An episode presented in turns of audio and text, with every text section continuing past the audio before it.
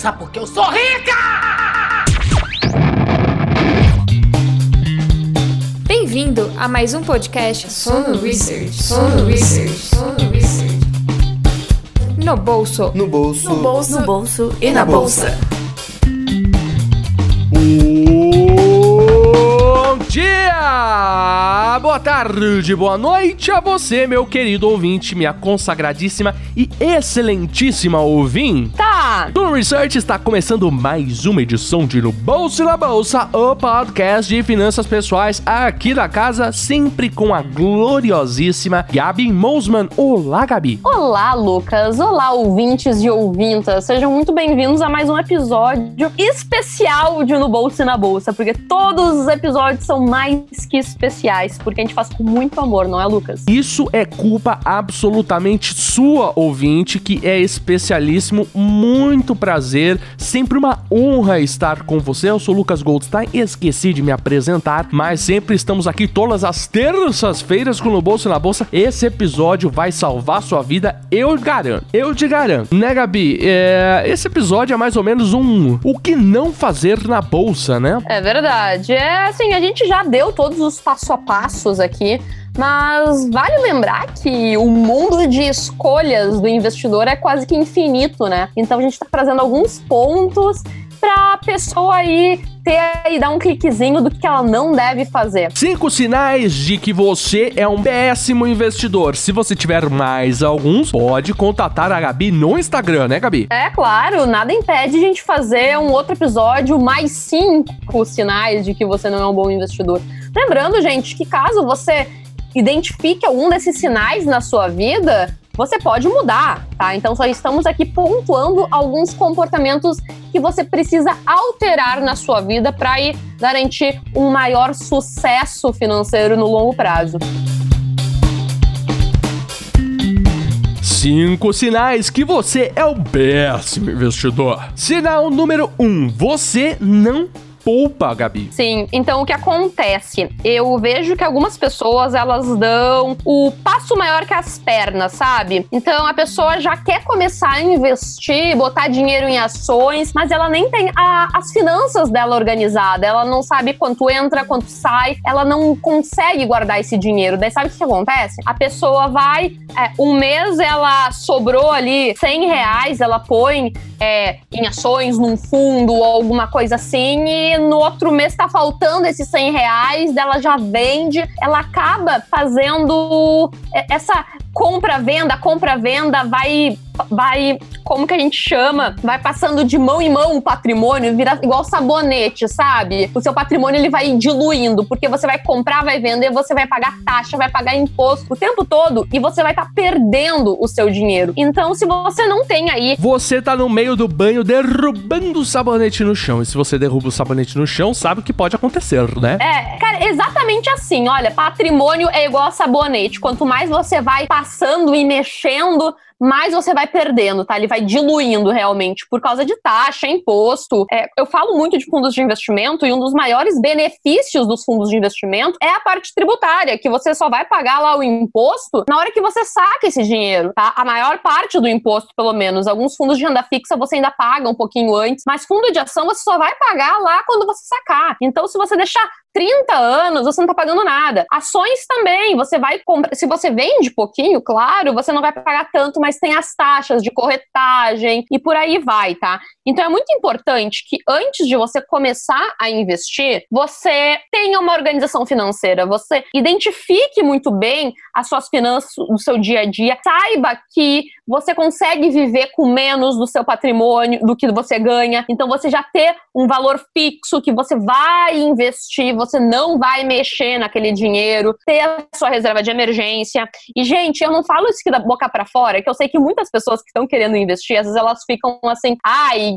que baboseira, é, tipo, fazer planilha de orçamento e não sei o que. Gente, o maior exemplo que a gente tem é Warren Buffett. Ele, cara, eu gosto muito disso e eu sempre recomendo até a biografia dele, porque ele é um exemplo da organização financeira antes dos investimentos. Então, ele sempre foi uma pessoa muito controlada, que cuidava muito das suas finanças, sabia exatamente quanto ele ganhava, quanto saía, tinha todo esse controle de organização para poder investindo. Porque, gente, não adianta eu te dar a melhor, a melhor estratégia de investimentos do mundo se você não tiver controle do seu dinheiro, você não tiver dinheiro para investir e você não conseguir ter é, é, essa, você não conseguir ter esses recursos para ir colocando regularmente. Investimento não tem mistério, gente. É só que você precisa de, do comprometimento e do comportamento certo. Então você ter aí saber quanto você ganha, viver com menos do que você ganha, ter seus custos menores, ter uma parcela fixa que você investe, que você sabe que você não vai precisar desse dinheiro, ter a sua reserva de emergência, porque esse é outro ponto, né?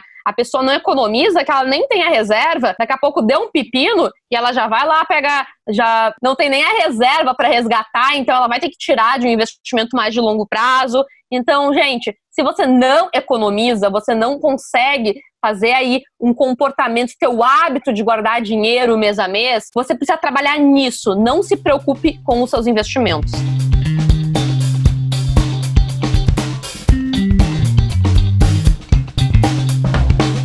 Erro número 2, sinal número 2. Você poupa, mas não investe. O que, que a pessoa tá perdendo se ela tá poupando e não investindo? O que acontece, né? Algumas pessoas podem pensar assim: tá, mas como é que eu vou ser um, um, um mau investidor que eu nem invisto? Mas é o que acontece é que muitas pessoas, e é o que a gente quer falar aqui, que não sabem o que é um investimento. Poupança não é investimento. E a grande maioria dos investimentos que você faz aí, eles não são realmente bons investimentos, tá? Então eu acho que a pessoa precisa identificar o que, que é realmente investir o seu dinheiro. Não adianta você tá economizando aí, colocando na poupança, deixando o seu dinheiro parado lá e você não está investindo. O que está acontecendo com isso? Seu dinheiro está perdendo poder de compra porque a inflação está sendo maior do que a rentabilidade que você está tendo na poupança. E muitas pessoas elas ficam é, acomodadas com a poupança ou o CDB do banco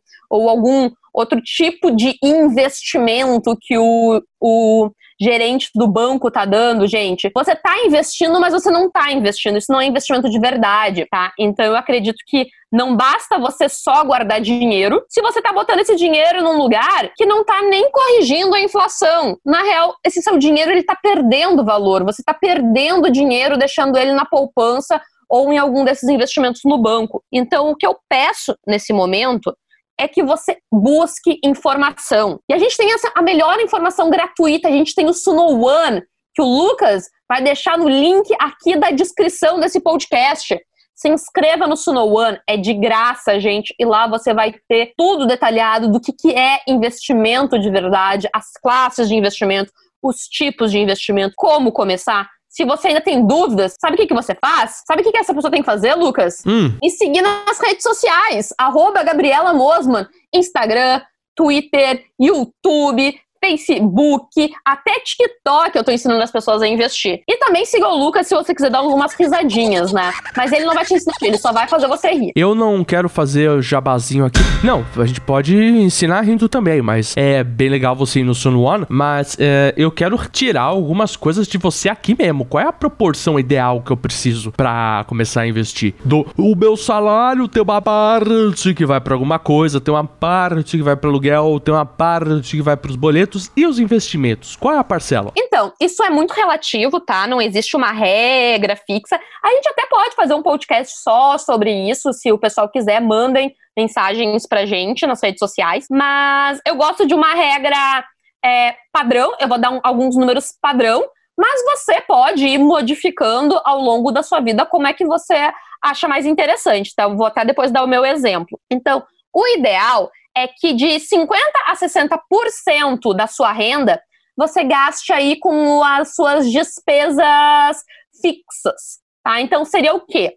Aluguel, alimentação, é, água, luz, educação, tudo isso. Assim, o que, que você precisa, você, sua família, é para sobreviver, tá? Ao, uns 20% você gasta com, com o que, que você quiser. Aquele dinheiro que é só para você torrar com a sua felicidade. Se você quer gastar em cerveja no boteco, se você quer gastar no cinema, assim, desde que não seja nada ilícito ou ilegal, não mate ninguém, nem nada disso, tá, gente? Mas que seja do seu prazer, vai, gasta, porque eu acho que a gente precisa ter um gasto que seja para nós, tá? Porque a vida não é só economizar e investir, blá blá blá. O resto, ali uns 20 a 30%, é o ideal que você invista, tá, pessoal? Então, dentro disso, você pode aí é, alocar algumas parcelas para algum investimento de longo prazo, lá, aposentadoria, ou alguma outra parcela para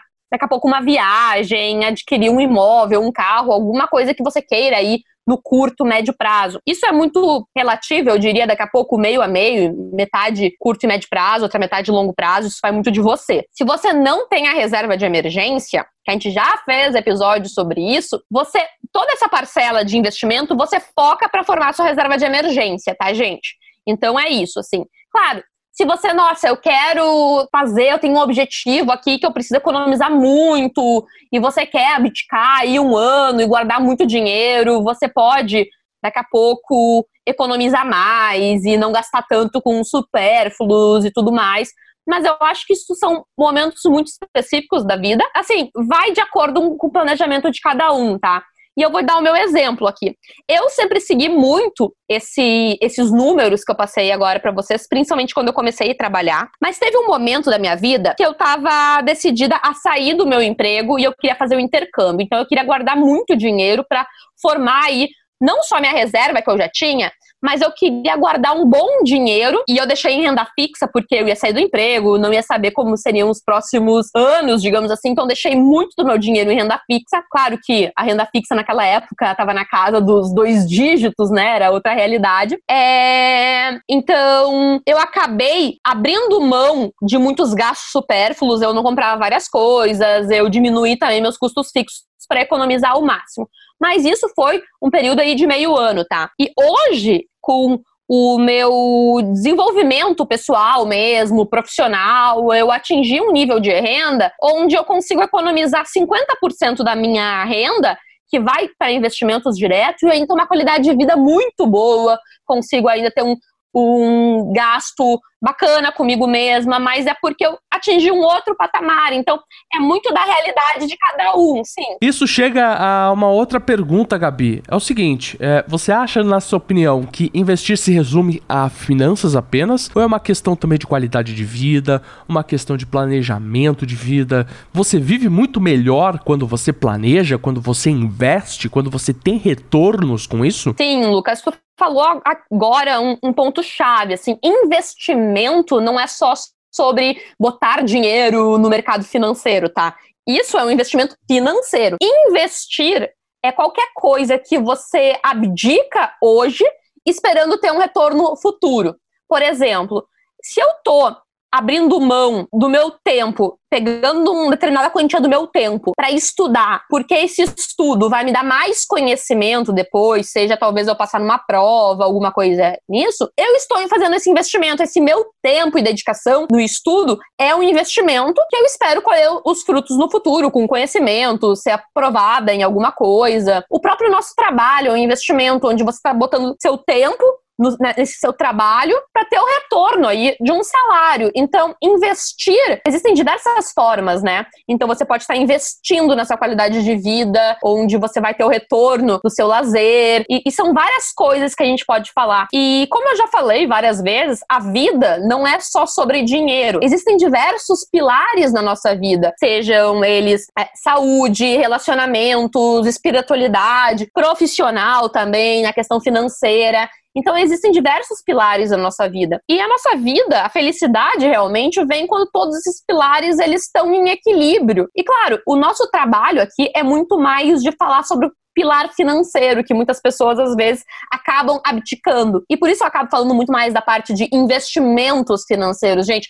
Mas a vida não é só dinheiro, não. Por isso que eu até falo que a gente tem que ter uma parcela do nosso dinheiro que a gente gasta com outras coisas. A gente tem que se preocupar com a nossa saúde, a gente tem que se preocupar com nossa qualidade de vida, bem-estar, com passar o tempo com as pessoas que a gente ama. É tudo uma questão de equilíbrio. Só que da mesma forma que a gente precisa equilibrar a parte financeira, a gente precisa ter esse conhecimento, essa inteligência financeira de que saber que, ah, só se vive uma vez e agora eu ia falar um palavrão, tá? Mas dá um pi o, o meu dinheiro aqui, então eu vou gastar tudo, torrar tudo. Não, equilíbrio. Porque Da mesma forma que algumas pessoas falam, nossa, vou viver como se não houvesse amanhã, porque vai, eu posso morrer amanhã. Gente, estatística tá aí. A média da vida de um brasileiro é 70, 80 anos. Então, provavelmente você vai viver até isso, tá? Então, a maior chance não é de você morrer amanhã. A maior chance é de você estar tá aí com 70, 80 anos, tendo que aí ter dinheiro investido para te dar qualidade de vida, tá? Então, é que é mais assim, pés no chão. E eu tô tentando cuidar desse pilar de finanças, é, investimentos com vocês.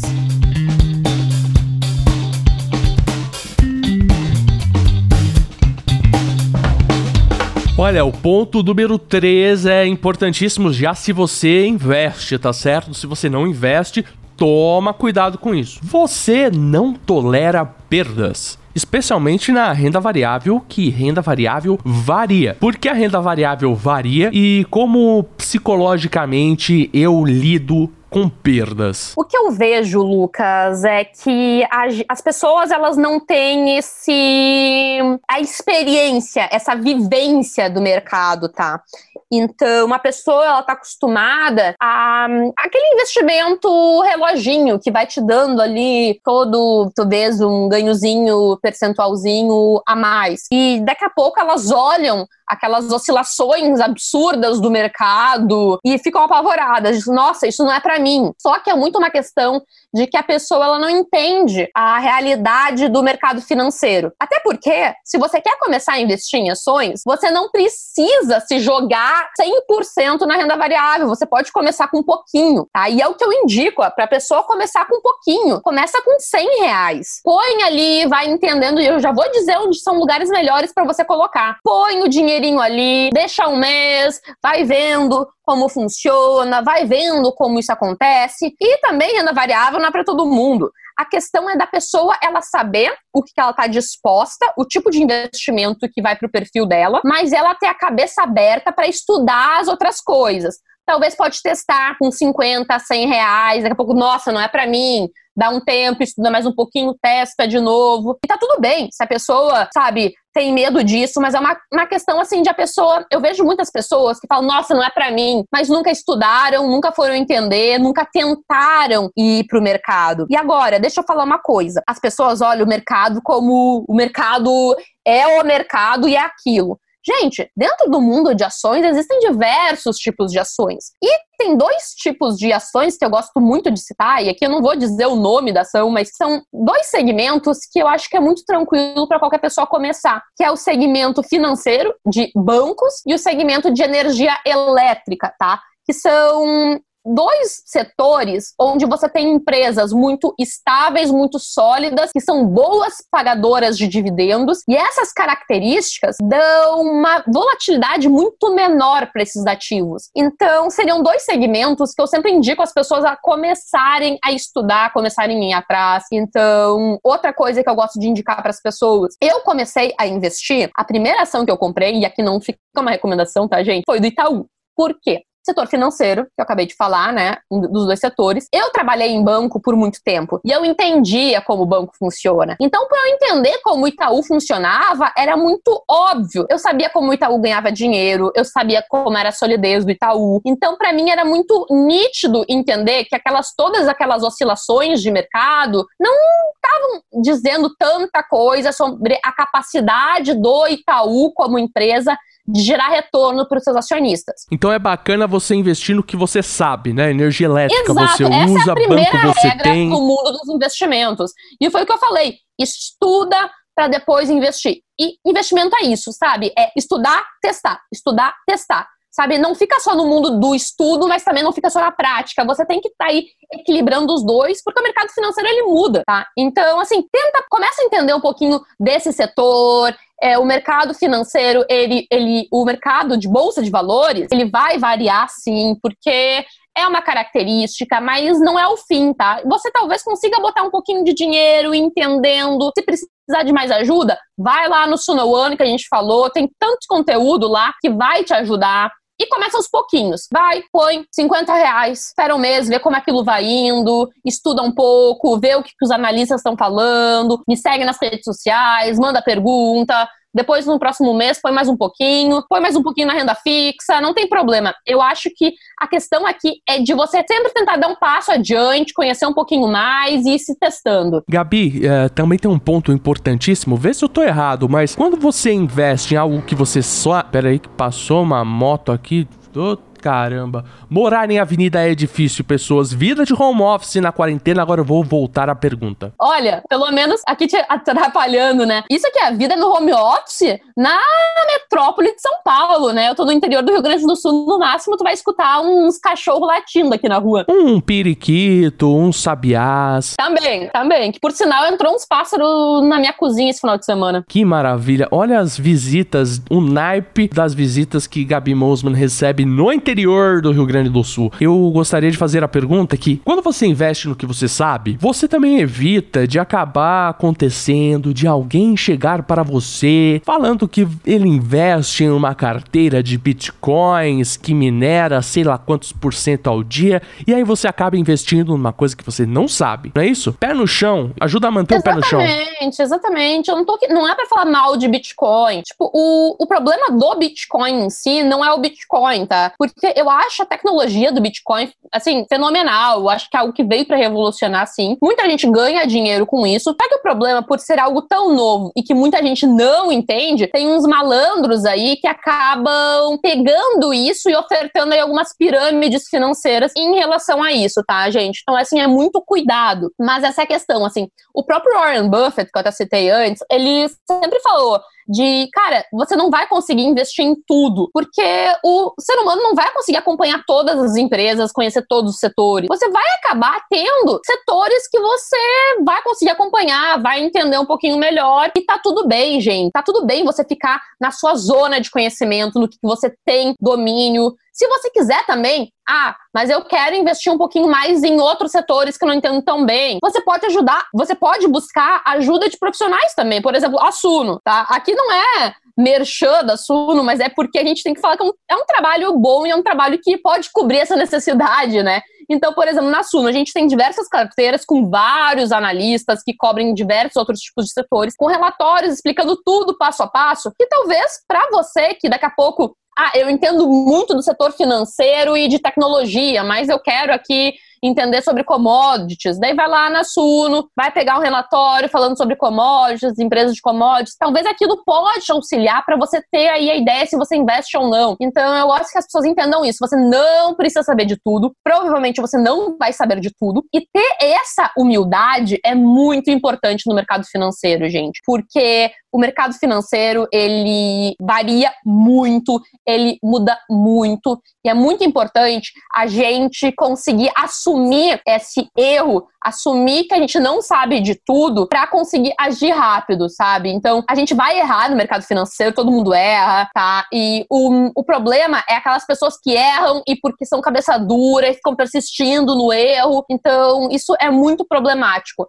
Então, se você errou, assuma humildade, é, bola para frente, vida que segue, porque se você tiver uma carteira diversificada aí, não vai ter muito problema. E sobre aquela máxima de comprar na baixa e vender na alta, você acha que é tão importante assim? Ou a pessoa vai colocando de pouquinho em pouquinho todo mês que a coisa funciona melhor? Primeiro que essa máxima, ela só existe para falar, né? Porque ninguém consegue fazer isso, gente. É algo que ninguém consegue saber quando que foi o momento que caiu mais e vai parar de cair, assim como ninguém sabe qual é o momento que subiu mais mais e vai começar a cair. Porque senão todo mundo tinha previsto o impacto do coronavírus e tava todo mundo aqui multimilionário, nem multimilionário, né? Multibilionário e uhul, bolsa nem existia mais, né? É algo que, tipo, ninguém sabe. É claro que alguns ciclos de mercado a gente pode tentar prever, tentar compreender é claro, com muito estudo, mas ninguém vai saber exatamente isso. E principalmente os investidores que não estão todo dia ali acompanhando o mercado, é, não vão conseguir. E o que eu acho que é algo, o que mais faz sentido e sucesso no médio e longo prazo é você ir investindo constantemente em boas empresas. Claro que aquilo que você pode ver se a empresa vai estar tá cara ou barata. Assim, existem empresas que são muito boas, que, por exemplo, elas podem continuar subindo de valor mas por elas estarem com um preço às vezes muito esticado, a gente, como analista, prefere ficar fora, não porque a gente não acredite que a empresa pode continuar a crescer, mas porque a gente não vai ter uma margem de segurança ali. Porque se ela decair um pouco o preço, vai estar tendo um ajuste e a empresa continua boa, sabe? Então, às vezes a gente prefere algumas empresas um pouco mais baratas porque te dá essa margem de segurança que elas podem aí crescer um pouquinho mais, mas o principal do, do investimento é você focar em empresas de qualidade, que você acredita no produto delas, que você acredita que elas vão continuar existindo aí no longo prazo, que elas têm capacidade de se renovar, de gerar valor, que vão, vão gerar bons bons lucros, que vão distribuir esses lucros, e aí continuar investindo de tempos em tempos, tá? Aqui dando o meu exemplo, que eu sei que as pessoas gostam disso, né? Eu sou uma pessoa muito que, quando aí cai o meu salário, tenho dinheiro para entrar, eu gosto de, logo naquela semana, investindo nas empresas que eu tô vendo aí a melhor oportunidade, tá? Então, existe um leque aí de algumas empresas que eu gosto, e daí, normalmente eu gosto de investindo nas que eu considero que estão aí mais baratas, ou até as que estão mais atrás da minha carteira, que eu tenho posições menores. Mas, por exemplo, ano passado, é, em novembro, dezembro, eu tava achando o mercado muito esticado, eu tava achando tudo muito caro, sabe? O mercado tava subindo, subindo, subindo, e eu tava um pouquinho receosa. Então, eu comecei a investir um pouco menos e guardando um dinheirinho pra, assim, quando eu ver uma oportunidade, alguma coisa. E acabou que veio o coronavírus. Eu previ o coronavírus? Não, eu não previ o coronavírus.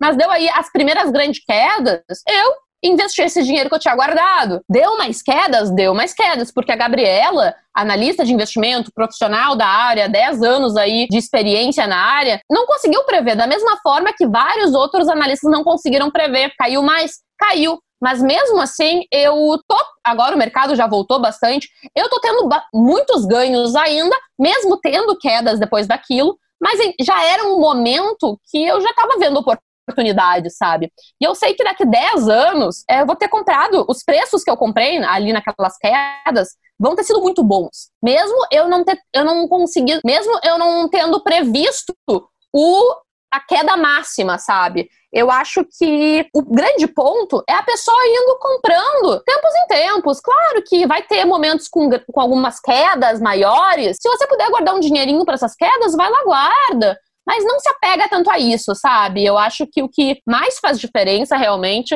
é a pessoa indo comprando aos poucos, de forma frequente, boas empresas que estão aí com um preço interessante. E isso aí é o segredo, o que eu brinco, segredo oculto no, nos cantos negros do mercado financeiro. Então, não tem muito mistério, gente.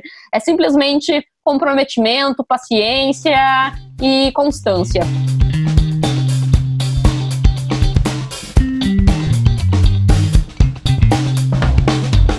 Agora eu quero ir ao ponto número 4, Gabi. Tá preparada? Ai, não sei. Será que eu tô preparada?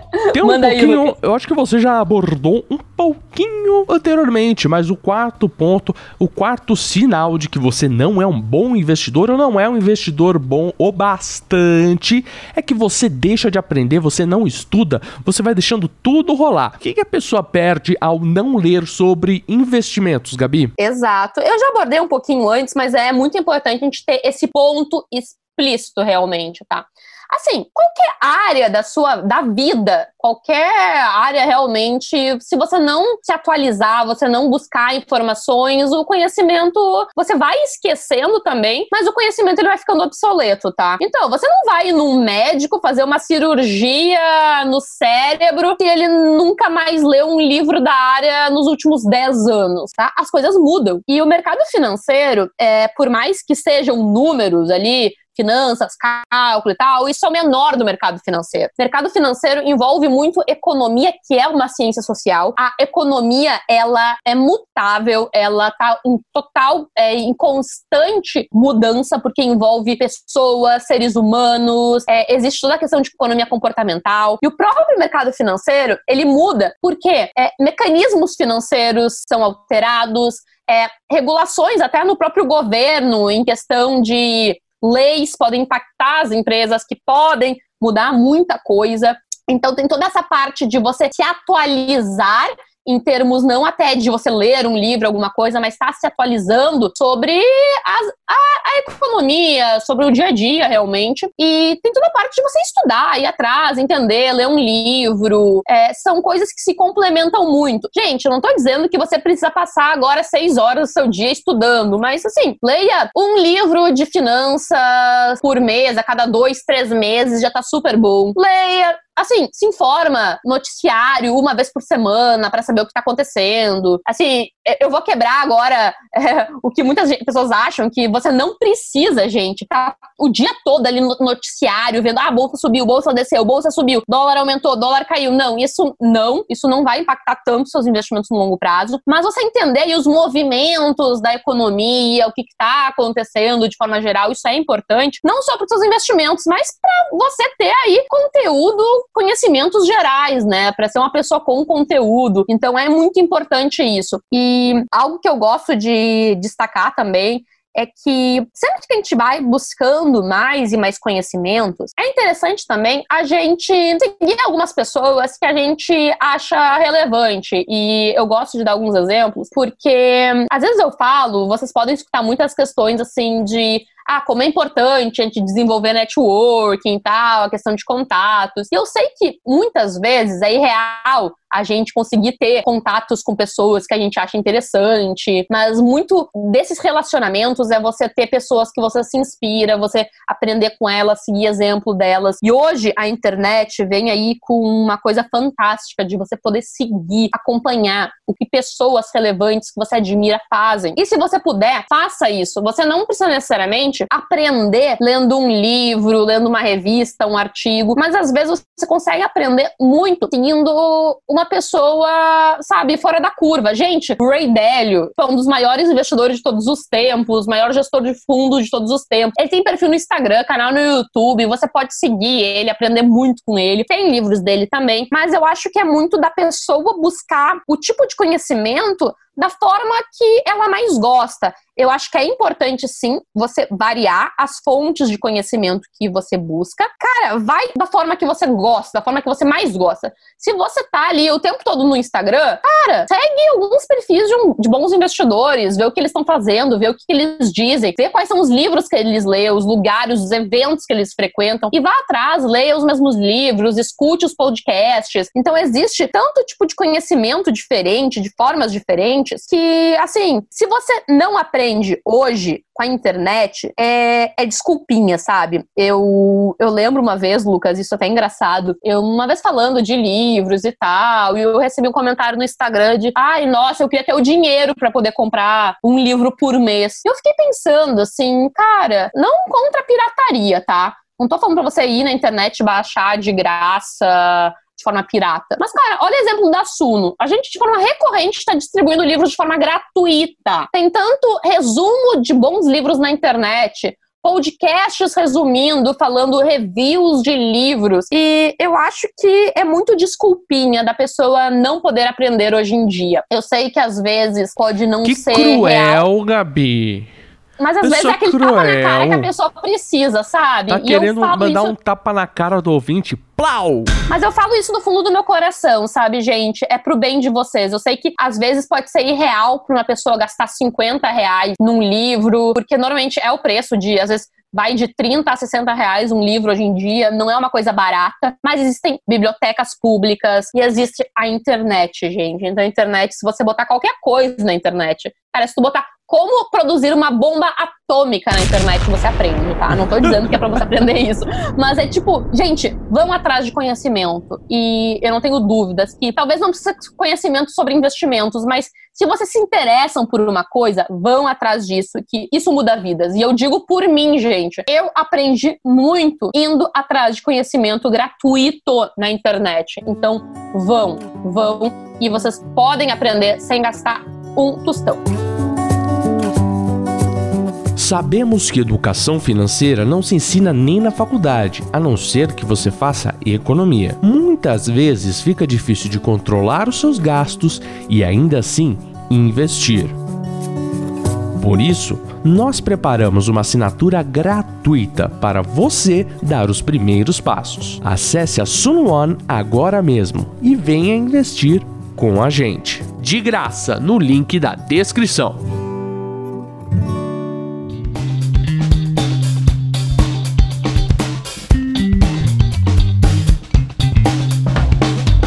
Estamos chegando ao quinto e último sinal de que você pode ser um péssimo investidor.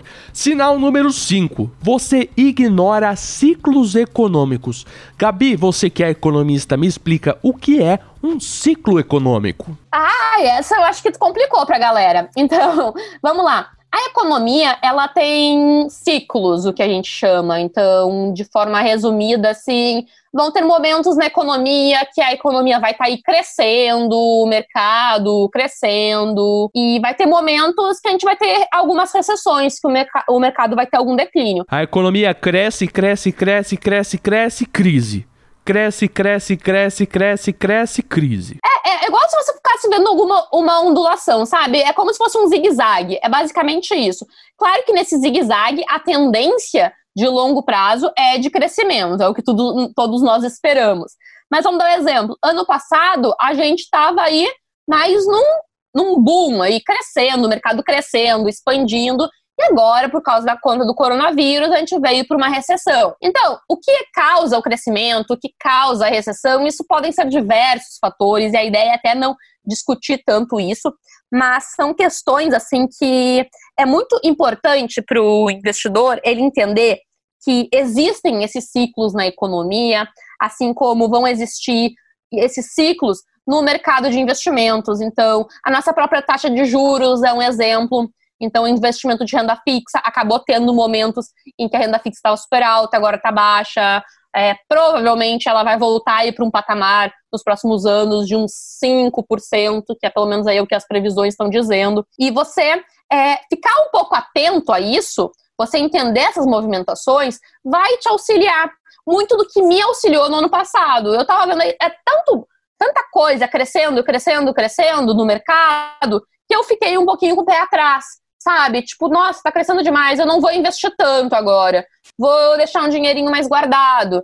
Então, foi o que aconteceu comigo. Agora deu o boom da crise, eu investi. Não sei quanto tempo vai ser essa crise, mas eu já tava ali, eu tava, dei uma investida logo no início, eu achei que ia ser uma coisa mais pontual. Depois eu fui vendo que tá, não vai ser tão pontual, então vamos esperar um pouquinho. Deu sinais aí de que talvez comece a melhorar um pouquinho, vou aproveitar essa crise para investir um pouquinho mais sabe? Então, são coisas que, claro, para o investidor iniciante é um pouquinho difícil de entender e por isso que a gente volta um pouquinho também no outro ponto, de daqui a pouco dar uma estudada sobre o assunto, e acompanhar algumas pessoas que entendem um pouquinho mais, porque isso é muito importante, tá? Então, você acompanhar um pouco desses ciclos de mercado, porque até é um ponto que você tem que se focar bastante se você quer se tornar um investidor um pouco mais profissional, tá? Porque realmente daí isso impacta mais. Quando você tem ciclos econômicos, você tem empresas que acabam reagindo mais quando a economia para, e você tem empresas que, você, que acabam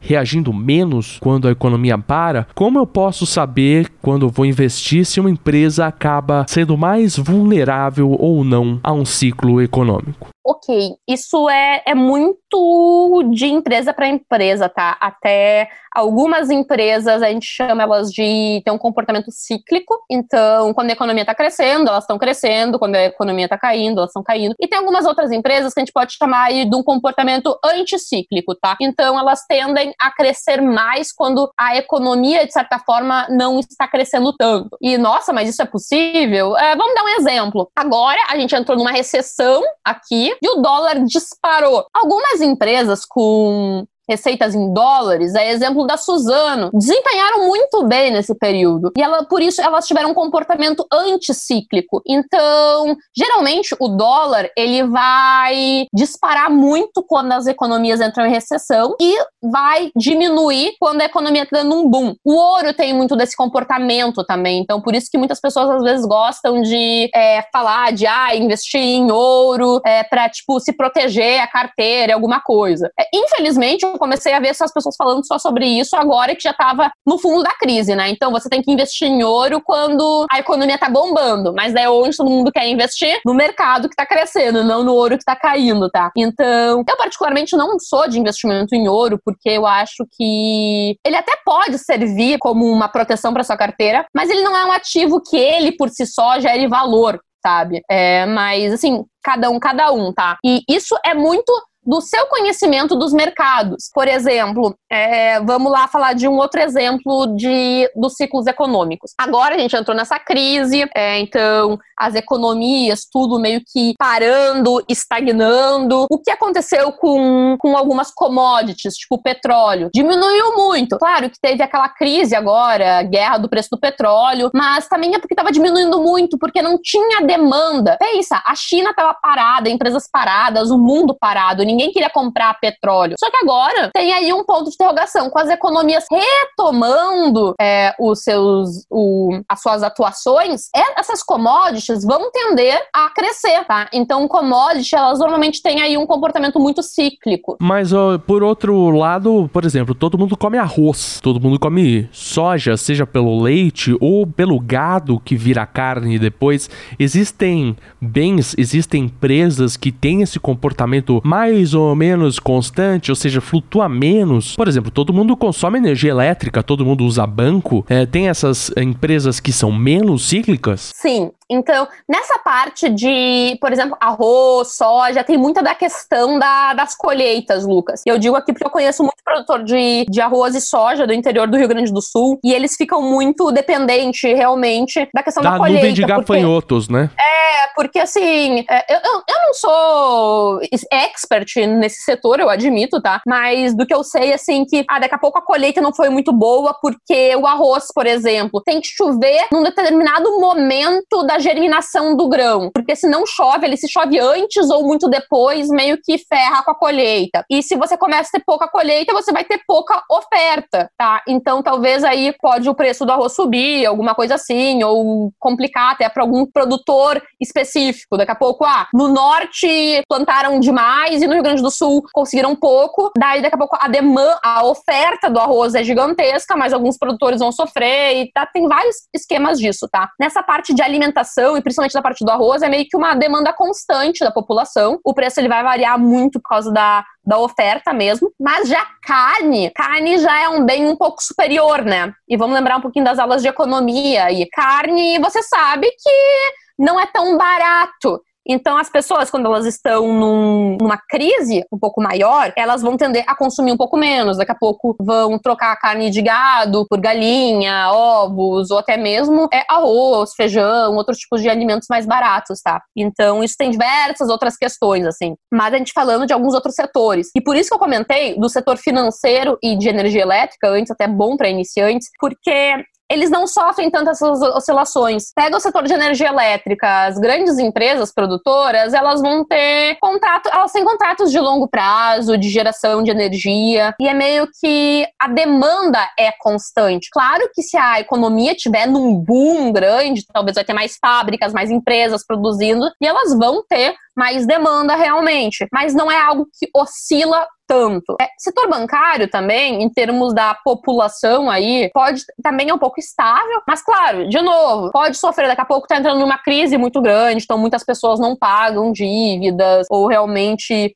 optam por é, tirar quantias de dinheiro do banco. Então, são várias questões muito pontuais que eu posso dar, tô tentando dar exemplos mais genéricos aqui, mas é muito de a gente analisar caso a caso, tá? Mas é isso, gente. Eu quero assim explicar é que existem muitos setores que eles são muito mais voláteis que outros. Tem alguns setores que eles vão tender, tender a andar com a economia, tem outros que não. Um setor que eu acho que é bem é desapegado à, à própria economia em si é o de tecnologia, né? A gente vê aí alguns índices das empresas dos Estados Unidos de tecnologia que nem sentiram a crise. Então aí só crescendo e voando e até porque muitas pessoas já podem trabalhar de casa, então é um setor bem desapegado, que fica bem descorrelacionado com a economia como um todo. Então é muito de setor a setor e de investimento a investimento. Eu só quero fazer uma pergunta final, Gabi. Tudo bem? Tudo certo. Como a gente sabe que o passado não é garantia de futuro, mas ele pode ensinar pra gente alguma coisa? Com certeza.